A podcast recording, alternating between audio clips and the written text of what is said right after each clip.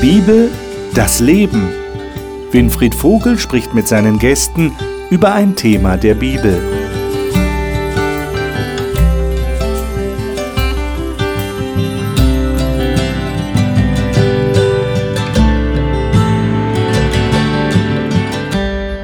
Herzlich willkommen zur Gesprächsrunde über die Bibel hier im Studio von Hope TV.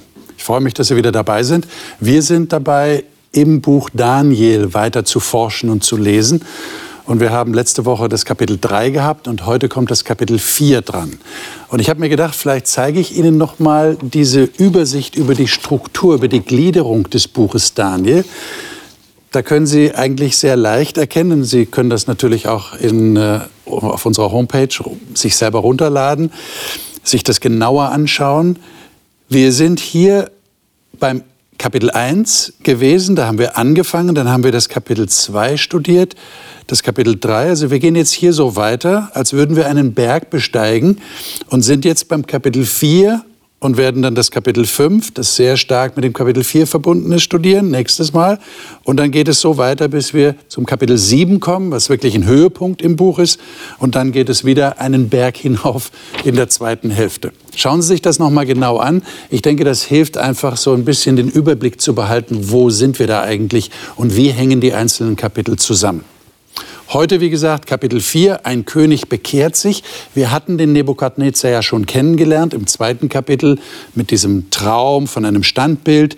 In Kapitel 3, letzte Woche, war es der König Nebukadnezar, der irgendwie die Idee hatte, dieses Standbild sollte ganz aus Gold sein, weil er repräsentiert ja das das goldene Haupt. Also am besten sollte das ganze Standbild aus Gold sein, um zu zeigen, sein Reich wird ewig bestehen. Und in diesem Kapitel 4 werden wir sehen, was mit dem Nebukadnezar ganz persönlich passiert und wie Gott mit ihm umgeht und wie sich Gott um ihn bemüht. Das ist eine sehr spannende Geschichte, die wir jetzt miteinander durchnehmen wollen. Und das tue ich natürlich mit den Gästen, die wieder im Studio sind, die ich Ihnen jetzt ganz kurz vorstellen möchte. Annika Loser-Grönroos ist Theologin, psychosoziale Beraterin und lebt in der Schweiz. Nele Kunkel ist Pastorin und Kursbegleiterin im Hope Bibelstudieninstitut und lebt in Südhessen. Markus Witte ist Pastor und früherer Manager und lebt in Süddeutschland. Burkhard Meyer war früher Gymnasiallehrer, ist jetzt reisender Pastor in Norddeutschland. Das Interessante ist, das Kapitel 4 beginnt eigentlich noch im Kapitel 3. Die Ausleger von äh, Daniel, die Kommentatoren sind sich eigentlich einig, dass diese letzten drei Verse im Kapitel 3, so ist es auch im Grundtext in der hebräischen beziehungsweise in diesem Fall in der aramäischen Bibel, die sind eigentlich so eine, eine Zusammenfassung dessen, was der Nebukadnezar hier in der Ich-Form interessanterweise im Kapitel 4 erzählen will. Also ich schlage vor, wir lesen mal die Verse 31 bis 33 und noch den ersten Vers in Kapitel 4. Markus, darf ich dich bitten, das aus deiner Luther. Lutherbibel zu lesen? König Nebukadnezar allen Völkern, Leuten und Sprachen auf der ganzen Erde viel Frieden zuvor. Ich halte es für gut, dass ich die Zeichen und Wunder bekannt mache, die Gott der Höchste an mir getan hat. Denn seine Zeichen sind groß und seine Wunder sind mächtig. Und sein Reich ist ein ewiges Reich und seine Herrschaft währt von Generation zu Generation. Ich, Nebukadnezar, war glücklich in meinem Haus und es ging mir gut auf meiner Burg. Warum meint ihr, ist das bemerkenswert, dass dieser heidnische König sowas schreibt, sowas sagt? Für mich ist es deshalb bemerkenswert, weil ich seine Geschichte ein wenig kenne. Ich weiß, wie er denkt, ich weiß, wie viel Macht er hat. Und wie, er, wie wir später noch sehen werden in dem Kapitel, gab es durchaus eine Zeit, wo er dachte, das ist mein Reich, das habe ich geschaffen aus meiner Kraft. Und ich kenne das auch aus meinem eigenen Leben, wie schnell ich doch in das Denken reinkomme, das habe jetzt ich gemacht, ähm, weil ich so intelligent bin, weil ich mich so angestrengt habe.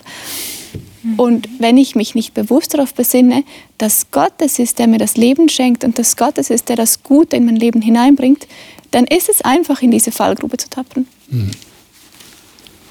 Also er hat hier eine Erkenntnis gewonnen, die nicht selbstverständlich ist Zumal für einen heidnischen König. Es ist ihm ein inneres Bedürfnis, das auch jetzt nach außen zu tragen. Also ja. quasi so ein Zeugnis abzulegen, kann man sagen. Was ja auch nicht ganz selbstverständlich ist. Aber offensichtlich ist sein Herz jetzt doch berührt worden.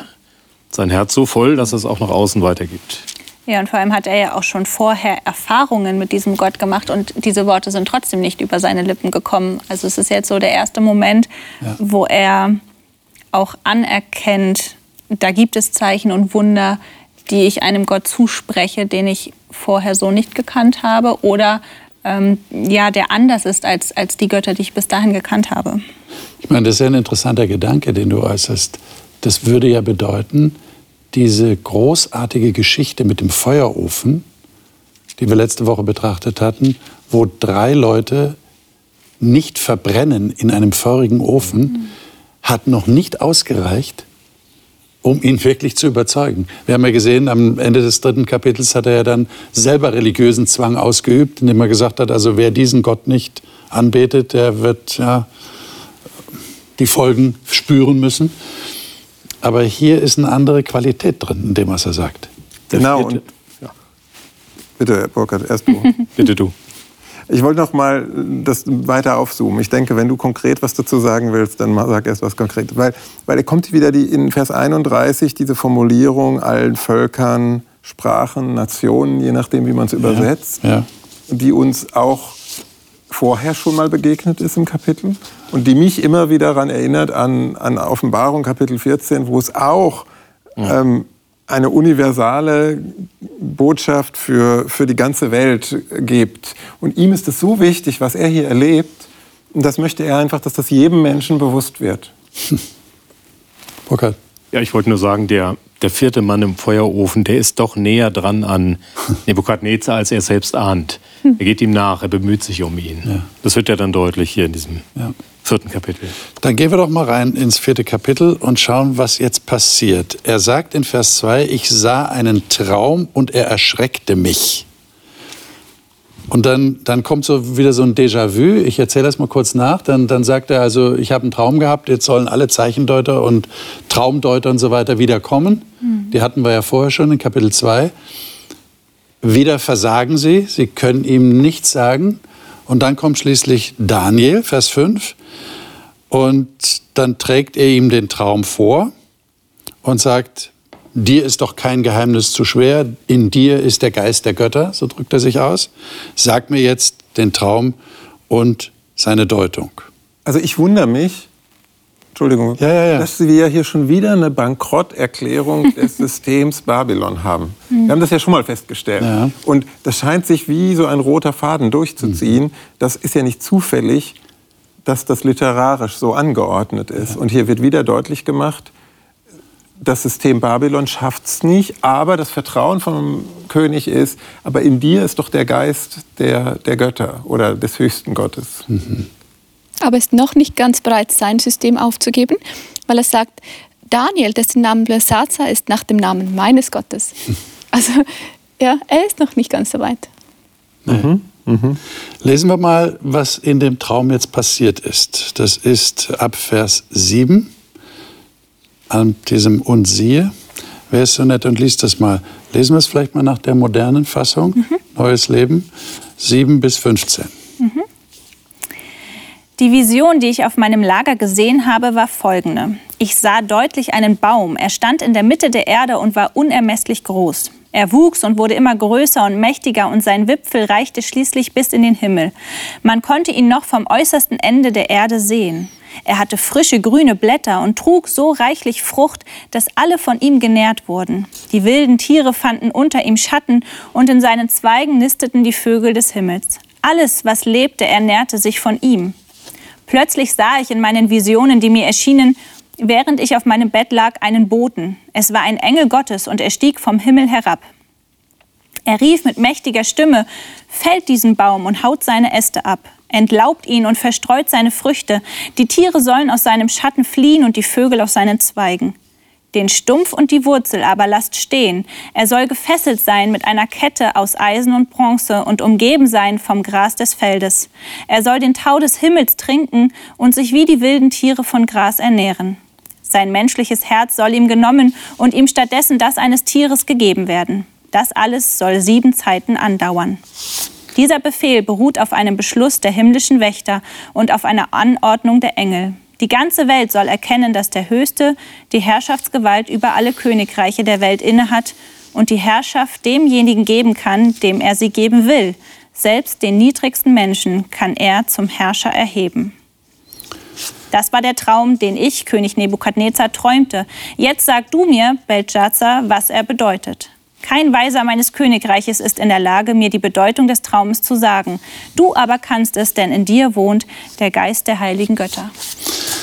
Also ich glaube, wir verstehen jetzt ein bisschen, warum der Nebukadnezar schon erschrocken war über diesen Traum. Also zunächst mal hat er ja auch dem Traum überhaupt Bedeutung beigemessen, hat nicht, das haben wir schon mal besprochen in der früheren Sendung bei Kapitel 2, glaube ich dass die damals in der Antike nicht gedacht haben, das sind alles nur Schäume und das ist alles nur, ich habe schlecht gegessen gestern Abend, sondern die haben wirklich den Träumen Bedeutung beigemessen. Also er war erschrocken. Das ist ja schon ein seltsamer Traum. Aber ich glaube, wir können erst wirklich dann intelligent drüber reden, wenn wir wissen, was, was hat es mit dem Traum auf sich. Deshalb würde ich vorschlagen, wir lesen mal weiter. Äh, das geht also ab Vers 16 dann. Äh, und da heißt es ja, dass der Daniel, als er das jetzt hört, selber erschrocken ist. Es heißt hier, er war eine Zeit lang vor Entsetzen wie betäubt. Und dann muss der König ihn sogar trösten in Vers 16 und sagen, Belshazzar, der Traum und seine Deutung mögen dich nicht erschrecken. Und dann sagt der Daniel, also hier Belshazzar, mein Herr, der Traum gelte deinen Hassern und seine Deutung deinen Feinden. Und was erzählt er dann über die Deutung des Traums? Können wir das kurz zusammenfassen? Ja, er beschreibt ja diesen Stumpf, wo nur noch das Wurzelwerk übrig bleibt. über den Stumpf ist eine Kette, an diesem Stumpf ist eine Kette befestigt. Und dann wird dem Nebukadnezar gesagt, du bist es. Du bist dieser Stumpf. Ja, also erstmal heißt es, du bist der Baum, ne? Du bist der Baum, genau. Vers 17, der Baum, der war ja groß ja. und stark mhm. und Nahrung für alle. Die Tiere des Feldes wohnen unter ihm. In den Ästen sind die Vögel des Himmels das bist du König, Vers 19. Und dann, dann passiert was. Und vor allen Dingen diese, diese weltliche, weltumspannende Macht. Also man sieht ja. den Baum von jedem, also ich meine, in der arabischen Welt, ja, das höchste Gebäude der Welt ähm, Dubai, ja, einen Kilometer hoch. Das ist ja so eine Symbolik. Der Baum ist so hoch, man kann den von jedem Punkt ja. der Welt aus sehen. Ja, und es hat etwas Existenzsicherndes. Also in dem Traum heißt es ja, alles ernährt sich von ihm. Also es ist nicht nur, dass der Baum an sich mächtig und groß ist, sondern ja. auch, dass alle anderen auf ihn angewiesen sind und sich ja. von ihm ernähren oder durch ihn überhaupt leben. Wenn man also sich den, den Glanz Babylons mal bewusst macht, es war wirklich eine gewaltige Stadt für die damalige Zeit äh, mit schön blau glasierten Toren. Wir haben ja so eine Nachbildung auch in Berlin im Pergamon-Museum. Ein Teil des Originals ist ja auch dabei. Dann äh, über 53 Tempel, 90 Heiligtümer. Teilweise war die Mauer der Stadt sogar dreifach verstärkt. Äh, dann gab es wunderschöne Gärten und Parks. Es gab genug Wasser.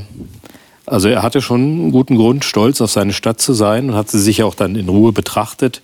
Ja, man hat sogar viele Ziegel gefunden, auf denen der Name Nebukadnezars eingeprägt war. Und es sind so viele Ziegel, dass man sie gar nicht alle zählen kann. Mhm. Also das ist ihm zu Kopf gestiegen. Und er war, wie er sagt, er war dieser übergroße Baum. Und du hast ja jetzt schon vorgegriffen und gesagt, da war nur noch ein Stumpf übrig. Was ist ja. denn passiert?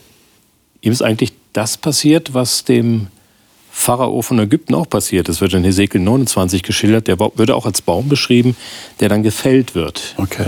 Aber hier bleibt ein Wurzelstock. Also er wird gefällt. Ja. Das ist mal, halten wir mal fest, er wird gefällt. Und was passiert jetzt? Wurzelstock lasst in der Erde, Vers 20. Zwar in einer Fessel aus Eisen und Bronze im Grün des Feldes. Mit Tau benetzt. Ja, und sieben Jahre sollen über ihn hingehen. Also die Zeit von sieben Jahren wird genannt. Und was dann?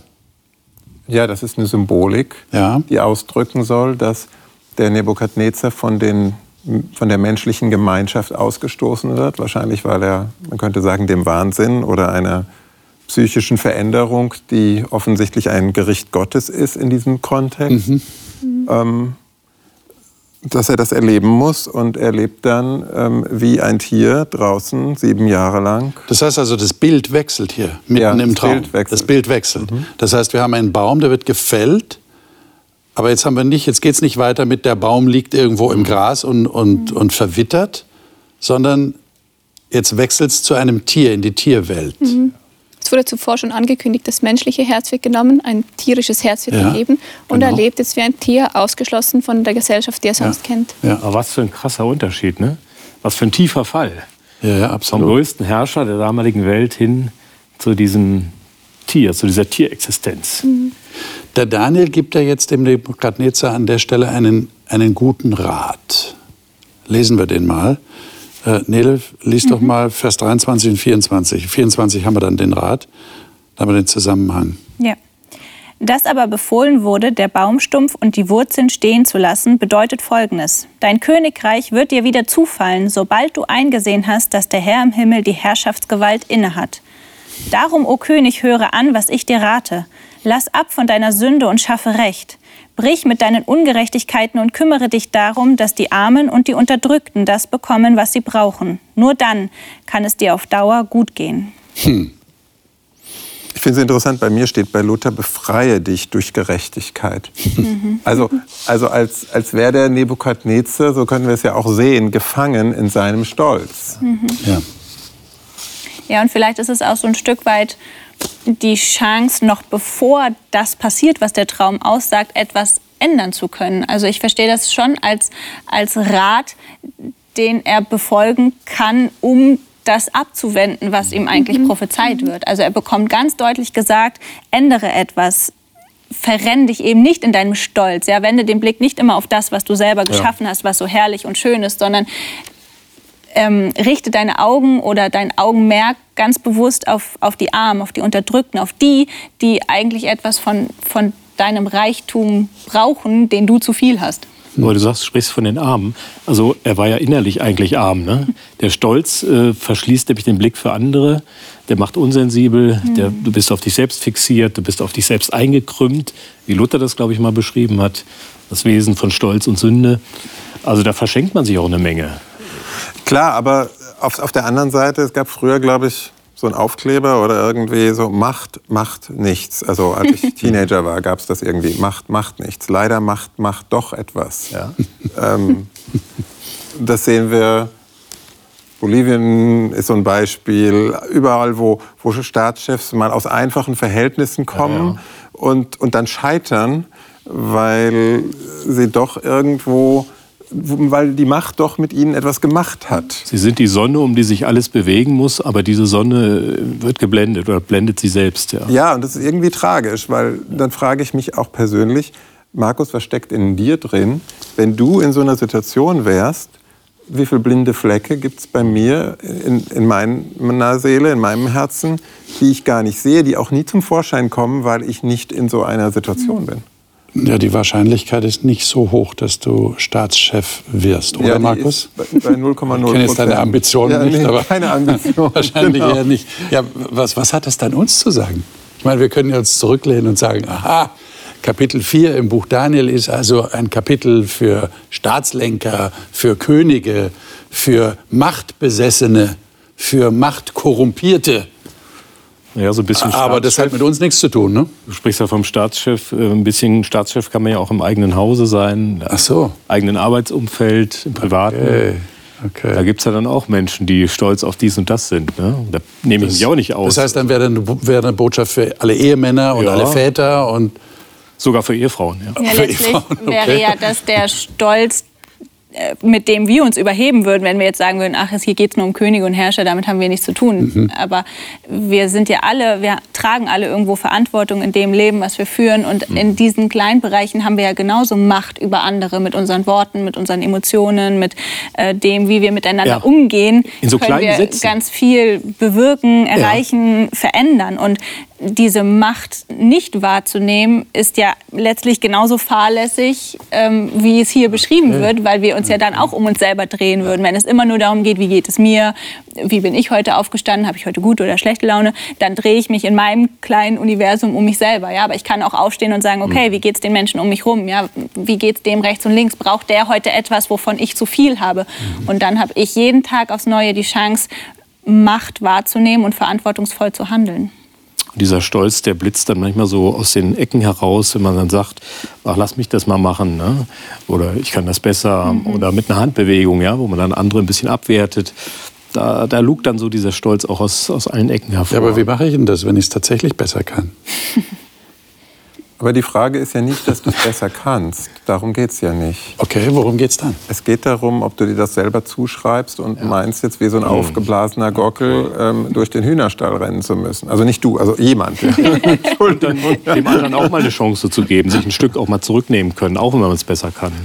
Also ich, das, das, ist ja das Verbuchen auf das eigene Konto und sagen, schaut her, was, ich, ich kann es. Ja, aber jetzt mal ganz ehrlich, betrifft uns das wirklich? Ja, so ich meine, lauft ihr so rum? Ich, ich merke das. Ähm, ich merke in Kleinigkeiten, wie ich mich über andere Menschen stelle. Hm. Und ich habe vor kurzem mal einen Workshop besucht. Mhm. Dort wurde vieles gesagt, aber unter anderem wurde gesagt, schau immer mit Vergebung zurück. Und wenn ich nicht bereit bin zu vergeben, mhm. dann stelle ich mich ja wieder über die andere Person und mein Stolz ist wieder ähm, auf dem Thron. Schau immer mit Vergebung zurück und schau andere Menschen immer mit Mitgefühl an. Wie schnell passiert es, dass ich mir denke, wie peinlich, wie kann man sich nur so benehmen, wie kann man sich nur so anstellen, anstatt zu fragen, wie kommt es dazu, dass sie so gefangen ist in ihren eigenen Mustern und das nicht sehen kann, das nicht verstehen kann. Also mein Blick auf andere Menschen, oh, da ist ganz viel Stolz, wenn ich der Geist Gottes in mir wirken darf und das verändern darf. Die Neues Leben Bibel und das, was ich gelesen hatte, die schreibt, lass ab von deiner Sünde und schaffe Recht. Ich bin mir jetzt nicht sicher, wie es im Ursprungstext steht, aber dieses Wort Sünde ist ja letztlich etwas ähm, Allumschreibendes. Also überall dort, wo, wo wir in den kleinen Dingen eben unsicher sind, gerade in den Momenten, wo wir eigentlich das Gute wollen und dann doch das Böse tun. Das meint ja dieses Wort Sünde, zu sagen, das betrifft uns alle. Also wir wollen das vielleicht oft nicht, ja, und wir meinen es oft gut, aber wir tappen halt immer wieder in die gleichen Fallen und machen überall etwas falsch, vielleicht in unterschiedlichen Bereichen. Mhm. Aber das zu reflektieren und sich bewusst zu machen, okay, es betrifft mich, ob ich das möchte oder nicht. Und ich muss mich in den Momenten oder in den Situationen ganz bewusst auch entscheiden, wie ich mich verhalten möchte und ob ich diesen Stolz vielleicht zulasse und sage, ja, okay, ich bin egoistisch und ich möchte so leben, dann ist es ja vielleicht auch ein Weg oder sich immer wieder auch dagegen zu wehren und zu sagen, ich möchte einen anderen Weg gehen. Und das ist ja letztlich auch die Entscheidung, die hier so ein bisschen offenbart wird, zu sagen, okay, mhm. du hast die Wahl. Du kannst dich zwischen diesen beiden Wegen entscheiden. Und das ist hier natürlich im großen Sinne, zu sagen, okay, es geht hier um das Reich und du als König musst dich entscheiden, welche Werte du leben möchtest. Aber das gilt für uns ja genauso in, in jeder kleinen Situation, zu sagen, welche Werte möchte ich leben. Aber ich glaube, die Bibel möchte uns hier einfach sensibilisieren für etwas, was zum Beispiel auch in den Sprüchen steht, dass Stolz für Gott wirklich eine sehr anstößige Sache ist. Mhm. Weil ich glaube, unser Wert, Maßstab muss neu kalibriert werden. Wenn ich mir jetzt vorstelle, als Pastor in meiner Kirchengemeinde, ich würde jetzt der Kirchengemeinde so, so bekennen, dass ich ein, ein großes moralisches Problem hätte. Ich, ich werde jetzt nicht konkret, aber so, dann wäre wahrscheinlich das Entsetzen groß. Es ist ja schrecklich. Der Pastor hat ein Problem. Aber wenn ich jetzt sagen würde, ja, ich bin auch mal manchmal ein bisschen stolz, da würden ja doch die meisten Leute Komm, denken, ja, sind wir ja alle ein bisschen stolz. Ähm, es ist nicht so schlimm. Mhm. Und, und da geht es mir, glaube ich, darum, das Wort Gottes möchte uns wirklich sagen, das mit dem Stolz, schaut ihr Menschen, ich, schau da mal genau hin, das ist kein Kavalier. Was, was, genau ist das Problem für Gott äh, beim Stolz? Ich meine, wir Menschen würden doch eher sagen, naja, es braucht auch ein gesundes Selbstbewusstsein. Manchmal hat man ja sogar den Eindruck, dass Christen eine Tugend daraus machen, äh, so ganz unterwürfig zu sein. Scheinbar. Ganz demütig. Und äh, ich lasse natürlich dem anderen den Vortritt und so verhalten wir uns untereinander. Ich kann dir aber auch die Tür aufhalten und dabei mächtig stolz sein. So. ja, aber das ist jetzt meine Frage. Was ist denn das Problem am Stolzsein? Wo beginnt denn da das Problem? Wo ist denn da die Grenze zwischen gesundem Selbstbewusstsein und Stolz, der nicht mehr gut ist? Ich würde im Kontext vom Buch Daniel sagen, das gesunde Selbstwertgefühl kommt daher, dass ich Identität habe. Und das haben wir in den ähm, Wochen davor jetzt öfters gesehen, dass diese Männer und Daniel, die haben Identität. Mhm. Die sind so verankert in, in ihrem Gott, in der Quelle des Lebens. Dort kommt das gesunde Selbstwertgefühl her. Und das, was aber in uns drin ist, mhm. ist der Stolz und das Ego, das gerne eben mich äh, vorne anstellen würde. Ist also ein bisschen in die Richtung äh, haben versus sein? Ja. Also so, so, der Nebukadnezar bildet sich was ein. Den Text haben wir noch gar nicht gelesen. Wir haben den jetzt mal vorausgesetzt. Der kommt ja dann noch, ne, wo er dann da steht und sagt, das ist mein Babylon, das ich gebaut habe. Meine herrliche Stadt, meine Herrlichkeit.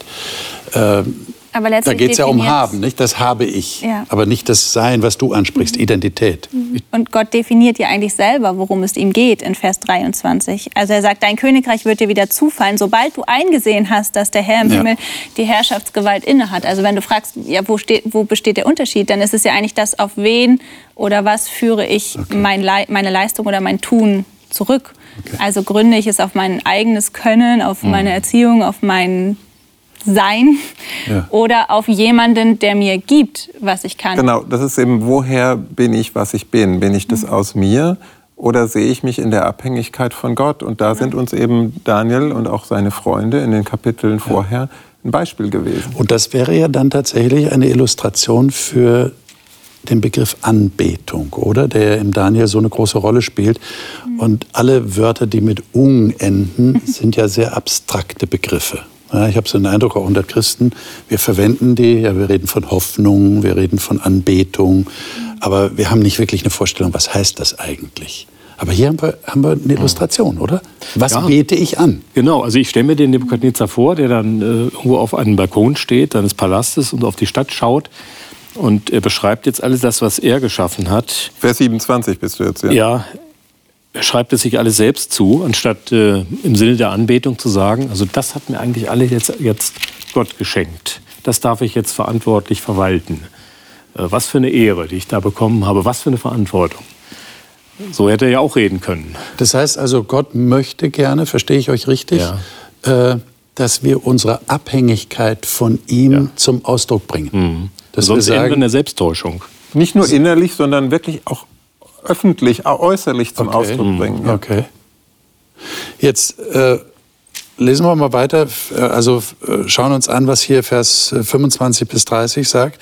Da haben wir jetzt das, was ich schon zitiert habe. Der König begann, Vers 27, und sagte, ist das nicht das große Babel, das ich durch die Stärke meiner Macht und zur Ehre meiner Herrlichkeit zum königlichen Wohnsitz erbaut habe? Und dann, jetzt kommt das Gerichtshandeln Gottes, was schon angekündigt wurde durch den Traum. Da kommt also der Wächter vom Himmel und sagt, jetzt ist Schluss. Und jetzt wird man dir Gras zu essen geben wie den Rindern. Es werden sieben Jahre über dir vergehen. Ähm, eine seltsame Geschichte, oder? Wie, wie, wie, wie erlebt ihr diese Geschichte, wenn ihr das lest? Klingt das irgendwie zu märchenhaft? Da wird ein heidnischer König plötzlich zum Tier? Es soll ja so äh, eine gewisse Krankheitsbeschreibung geben, die in die Richtung geht, hat sogar einen Namen, Lykanthropie. Mhm. Also dieser Wahnsinn, wo ein Mensch denkt, er ist ein Tier und sich auch wie ein Tier verhält. Ähm, weiß man natürlich nicht, ob das hier tatsächlich der Fall war. Aber wie seht ihr das? Wie, wie, wie versteht ihr das? Was geht hier vor sich? Warum wird er ein Tier? Ihr schaut mich an. Tja, ihr wisst es auch nicht. Warum, warum, es ist einfach so. Warum kann ich jetzt nicht beantworten? Ich kann, mir kommt was zu den sieben Jahren. Aber die Frage kommt euch gar nicht, warum das da so. Das ist schon seltsam, ja. Das ist ja auf so eine, wie man sagen, vegetative Stufe runter ja. reduziert wird. Äh, dieser extreme Gegensatz, dieser tiefe Fall. Man kennt das ja von klassischen Dramen, ne? dass jemand äh, tief fällt, der zunächst ja. hochgestiegen ist. Ja. Hochmut kommt vor dem Fall. Also Descartes ist hier völlig ad absurdum geführt. Ja, ne? ja, Descartes ja. mit seiner Aussage cogito mhm. ergo sum, ich denke, darum bin ich. Das, was Menschen eigentlich das ist jetzt völlig, der, der, kann nicht mehr denken, der ist wie ein Tier, was ja nicht denkt, was nicht reflektiert. Mhm. Und aus ist es. Er, er, ist es ist zutiefst demütigend. Ja. Aber aus ist es noch nicht. Hm? Aus ist es noch nicht. Aus ist es noch nicht. Aber es sieht zunächst mal so Sieht aus. so aus, ja. Und es hilft ihm ja am Ende. In, in dieser beschämenden, demütigen Erfahrung ist ja da Heilung für sein Herz drin. Es ist ein harter Weg, eine harte Schule, aber es, es hilft ihm ja am Ende. Also diese, diese bildhafte Sprache, dass seine Haare so lang sind wie Adlersflügel und, und seine Fingernägel so wie Vogelkrallen. Vogelkrallen, das ist schon sehr plastisch, sehr konkret und sehr, sehr demütigend. Ein ganz anderer Blick, ne? Er hat ja vom Palast heruntergeschaut. Jetzt schaut er mal von ganz unten, ne? Von der Graswurzelebene. Ja, man könnte ja auch fragen, wie viel er von seinem alten Leben wirklich noch inne hatte, also wie viel, an wie viel er sich erinnert hat. Weil letztlich ist es ja schon ähm, so ein Werden zum Teil der Schöpfung. Also er wird ähm, ja ein Teil der Schöpfung und ist mittendrin sozusagen. Vielleicht konfrontiert ihn das nochmal auf, auf eine besondere Art und Weise ähm, mit dem Ja. Schöpfer Gott, der das alles geschaffen Genau. hat. Also ich finde diese Frage, warum, tatsächlich schwer, weil ja, warum? Ich, das ist so, ähm, vielleicht können wir nicht alles erklären, aber es ist trotzdem für ihn ein Wandel zu sagen, okay, ich, ich bin nicht der Mensch, der denken kann und der handeln kann, der außerhalb der Schöpfung steht und entscheidet, was mit der Stadt und der Schöpfung Ja. passiert, sondern ich bin ein Teil dessen und ja, schau mir das Gras aus der Nähe an. Ja, also die Lebensgrundlagen, die verdanke ich mir nicht selbst. Genau. Ja, über, über Babylon habe ich geprahlt. Aber wenn ich jetzt mal auf diese ganz, äh, ja, auf die Grundlagen komme, dann muss ich sagen, das, nicht mal das verdanke ich mir selbst. Also ich sehe auch hier wieder Parallelen zu anderen Kapiteln. Wir haben das Thema Schöpfung auch in Kapitel 1 schon gehabt. Mit, mit der Diät, mit, mit, dem, mit dem wirklichen der, pflanzenbasierten wo der König Nahrung. das Essen bestimmt, Exakt. so wie der Schöpfer. Und, und ich sehe jetzt hier sieben Jahre. Gut, es ist eine, eine biblische Zahl, würde man vielleicht sagen. Aber auf der anderen Seite haben sich auch alle sieben Jahre die Zellen unseres Körpers komplett erneuert. Das heißt, ich sehe hier darin so ein, ein, eine Metapher für Neuschöpfung. Da wächst etwas Neues heran und er nimmt wirklich eine, eine, eine Nahrung zu sich, ich sage jetzt mal Wildkräuter, die extrem gesund ist und ihm vielleicht auch, ja, es ist, das müsst ihr mir erlauben, ne? ich bin in der Lifestyle-Medizin zu Hause, aber ähm, also er, er nimmt eine, Sprach, eine, eine Nahrung zu sich, die, die sprachlich auf Neuschöpfung und Schöpfung hindeutet. Ich glaube, der Text möchte uns das hier sagen. Und ich frage mich gerade, ist das vielleicht auch so eine zweite Chance, dieselbe Lektion zu lernen, auf die Daniel ihn hingewiesen hat und gesagt, brich mit deinen Sünden durch die Gerechtigkeit und mit deinen Vergehen durch Barmherzigkeit gegen den Elend. Also ähm, schau auf die, die wirklich Hilfe brauchen, die, die ganz niedrig sind, die, die ganz gering sind. Richte deinen Blick auf die. Die Lektion hat er anscheinend verpasst, weil das Gericht kommt und wird umgesetzt. Und jetzt ist er derjenige, der ganz, ganz gering und niedrig ist. Ja. Also ich glaube, wir waren gerade schon, sind schon eingebogen auf eine ganz bestimmte Spur. Ähm, warum Tier? In Kapitel 4 spielt, spielen ja Tiere auch eine Rolle. Habt ihr das registriert? Die Tiere, die unter dem Baum sind und von den Früchten essen und die Vögel im Himmel, die auf seinen Ästen nisten. Und jetzt wird, das das klingt ja wie, wie Schöpfung, das klingt ja wie Paradies. Ja? Alle sind abhängig von diesem Baum. So hat sich der Nebukadnezar offensichtlich gefühlt. Und jetzt ist er aber degradiert zu einem wirklich niederen Geschöpf. Er ist abhängig. Und er ist jetzt abhängig, genau. Und natürlich ähm, möchte ich auch darauf hinweisen, Tiere spielen ja im Buch Daniel auch später noch eine Rolle, oder? Da gibt es halt auch eine sprachliche Parallele zu Kapitel 7 ganz stark. Okay, welche? Also am Anfang, Moment, ich muss es lesen. Ich glaube, das ist ein interessanter Punkt. Da kommen ja vier große Tiere aus dem Meer. Und das Ja. erste, also Ja. Daniel 7, Vers 4, das erste war wie ein Löwe, Löwe Babylon, das symbolische Wappentier, ja, ja. Und hatte Flügel wie ein Adler. Hier aber wieder sprachlich, seine Haare waren so lang wie Adlersflügel.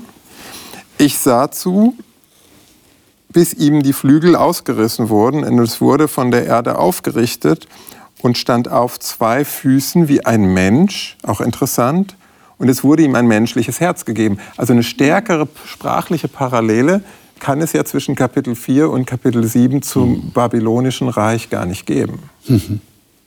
Also hier wird ihm das menschliche Herz genommen, wird ihm ein tierisches gegeben. Und, und, in Kapitel 7 wird dem Tier ein menschliches Herz gegeben. Und es wird aufgerichtet. Und es wird aufgerichtet. Ja. Aber es sind keine Kuscheltiere. Ne? Also es sind schon Tiere, die eigentlich so das Fürchten lehren. Ja. Und wenn ich das jetzt so für mich anwende persönlich, dann würde ich sagen, ich möchte nicht so eine Art tierische Existenz führen. Ich möchte lieber wirklich Mensch sein. Ganz Mensch sein. Das darf ich bei Gott. Äh, weil er will, dass ich wachse. Weil er ähm, mich begleitet, weil er mir näher ist, als ich das ahne. Und äh, weil er letztlich weiser und größer und gnädiger ist. Ich glaube, Gnade spielt auch selbst in dieser harten Strafe, ja, die ja. Nebuchadnezzar bekommt, in dieser Existenz sieben Jahre.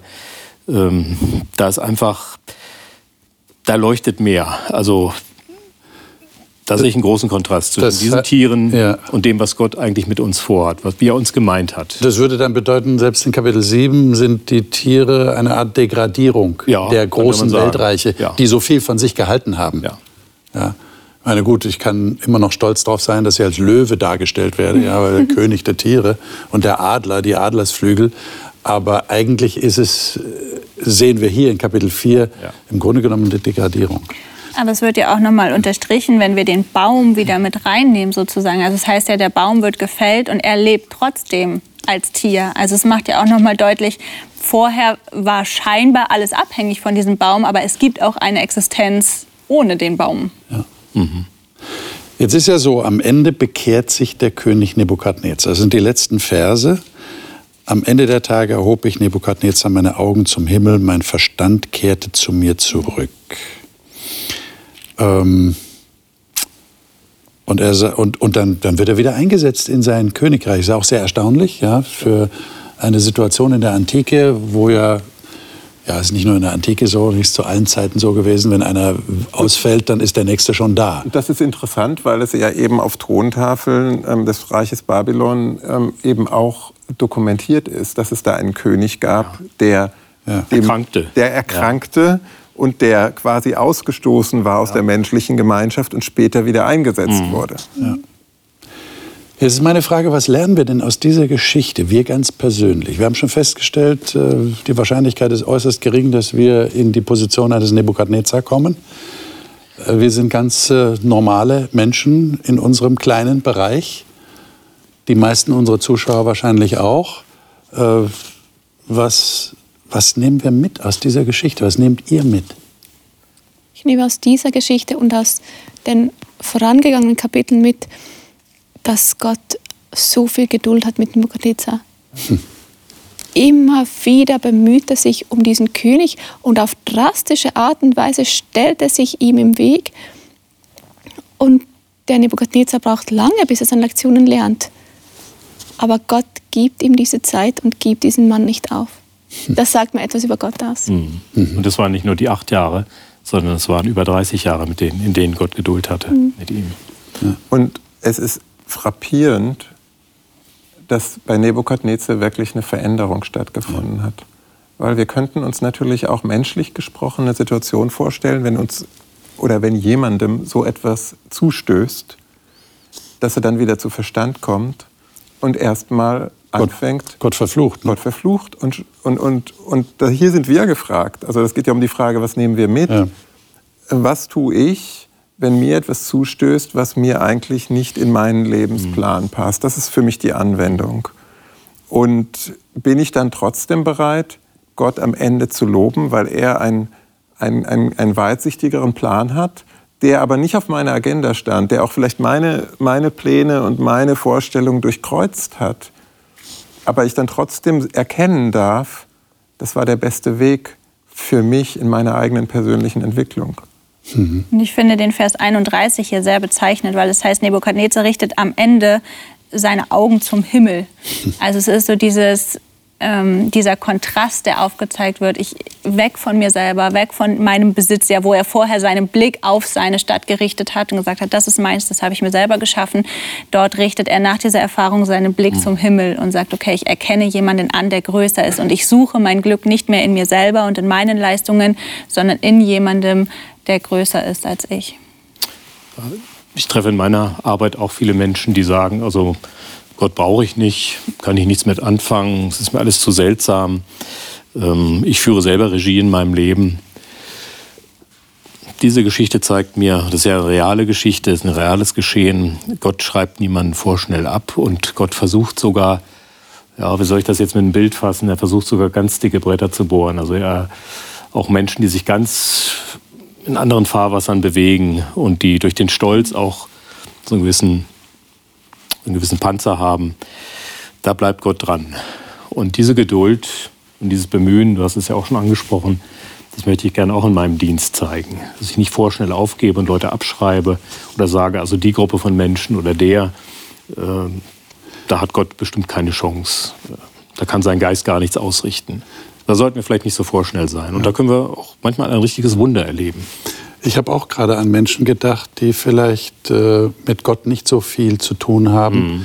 und die vielleicht sogar ähm, da fremdeln mit einer solchen Vorstellung, dass es einen Gott gibt und vielleicht auch Mühe damit haben, dass hier ein Gott ist, der, der auf jeden Fall immer Anerkennung haben will. Ja? Mhm. Und, und da kommt mir dann die Frage, hm, warum ist das so? Wie, wie kann ich jemand anderem, der jetzt nicht in einem christlichen Zirkel sich bewegt, wir reden ja so ganz selbstverständlich davon, also das ist der Schöpfergott und wir anerkennen ihn, wir loben ihn, wir beten ihn an. Aber wie mache ich das einem anderen Menschen deutlich, der das nicht erkannt hat für sich, warum das wichtig ist, warum das gut mhm. ist? Und dass wir es nicht mit einem eigen ja, einem egoistischen Gott zu tun haben, der wie ein König nur alle Anerkennung für sich haben will, damit er zufrieden ist. Ja, weil Macht eben doch etwas macht. Okay. Der Nebukadnezar, nachdem er sich so gedemütigt hat, dem wurde noch mehr Anerkennung zuteil. Aber er konnte das aushalten. Es hat ihn nicht mehr korrumpiert. Die Machtfülle, die noch größer war als vor seiner Erkrankung, die hat ihn nicht mehr negativ verändert. Und insofern würde ich auch Menschen einladen, die jetzt vielleicht nicht mit dem christlichen Gott oder mit der Vorstellung, dass es einen persönlichen Schöpfer gibt, etwas anfangen mhm. können, darauf dazu ermutigen und einladen, wenn ich, wenn ich mich abhängig mache von etwas, was größer ist als ich selbst, dann ist das die beste Versicherung, dass ich nicht korrupt werde. Mhm. Liebe Zuschauer, Sie merken schon, wir haben jetzt gar nicht mehr die Zeit, um über diese Frage nachzudenken. Und ich gebe sie jetzt an Sie weiter. Und ich würde mich freuen, wenn Sie schreiben. Schreiben Sie auf unserer Homepage, da haben Sie das Formular, wo Sie das alles reinschreiben können, was Sie bewegt. Und wenn Sie eine Antwort auf diese Frage haben, schreiben Sie uns die doch. Wie mache ich einem Menschen, der mit Gott nicht viel zu tun hat und der vielleicht sogar gegen Gott ist, klar, wie wichtig es ist, diesen Gott anzuerkennen und jetzt im Sinne von Buch Daniel, ihn anzubeten, ihn zu ehren. Und warum ist das von Vorteil für mich? Und warum ist das nicht egoistisch von diesem Gott? Vielleicht wäre das eine Frage, über die man mal nachdenken könnte und Sie könnten darüber nachdenken. Ich würde mich auf jeden Fall freuen, von Ihnen zu hören bzw. zu lesen. Wir haben jetzt über einen König nachgedacht, der sich wirklich bekehrt hat, der eine Verwandlung in seinem Herzen erlebt hat. Und Gott hat mit ihm gearbeitet. Im nächsten Kapitel, im Kapitel 5, und ich habe schon aufgrund der Struktur gezeigt, die beiden Kapitel gehören eng zusammen, erfahren wir etwas über einen Nachfahren von Nebukadnezar, der die Geschichte eigentlich gekannt haben sollte von Nebukadnezar, sie aber nicht beachtet hat und die Lektion in den Wind geschlagen hat, die da drin steckt. Und wir werden sehen, es ist ein König, der letztlich scheitert, der an sich selbst scheitert. Ich würde mich freuen, wenn Sie da wieder einschalten, wenn Sie wieder dabei sind. Bis dahin wünsche ich Ihnen wie immer Gottes Segen aus dieser Runde und freue mich, wenn wir von Ihnen hören oder lesen.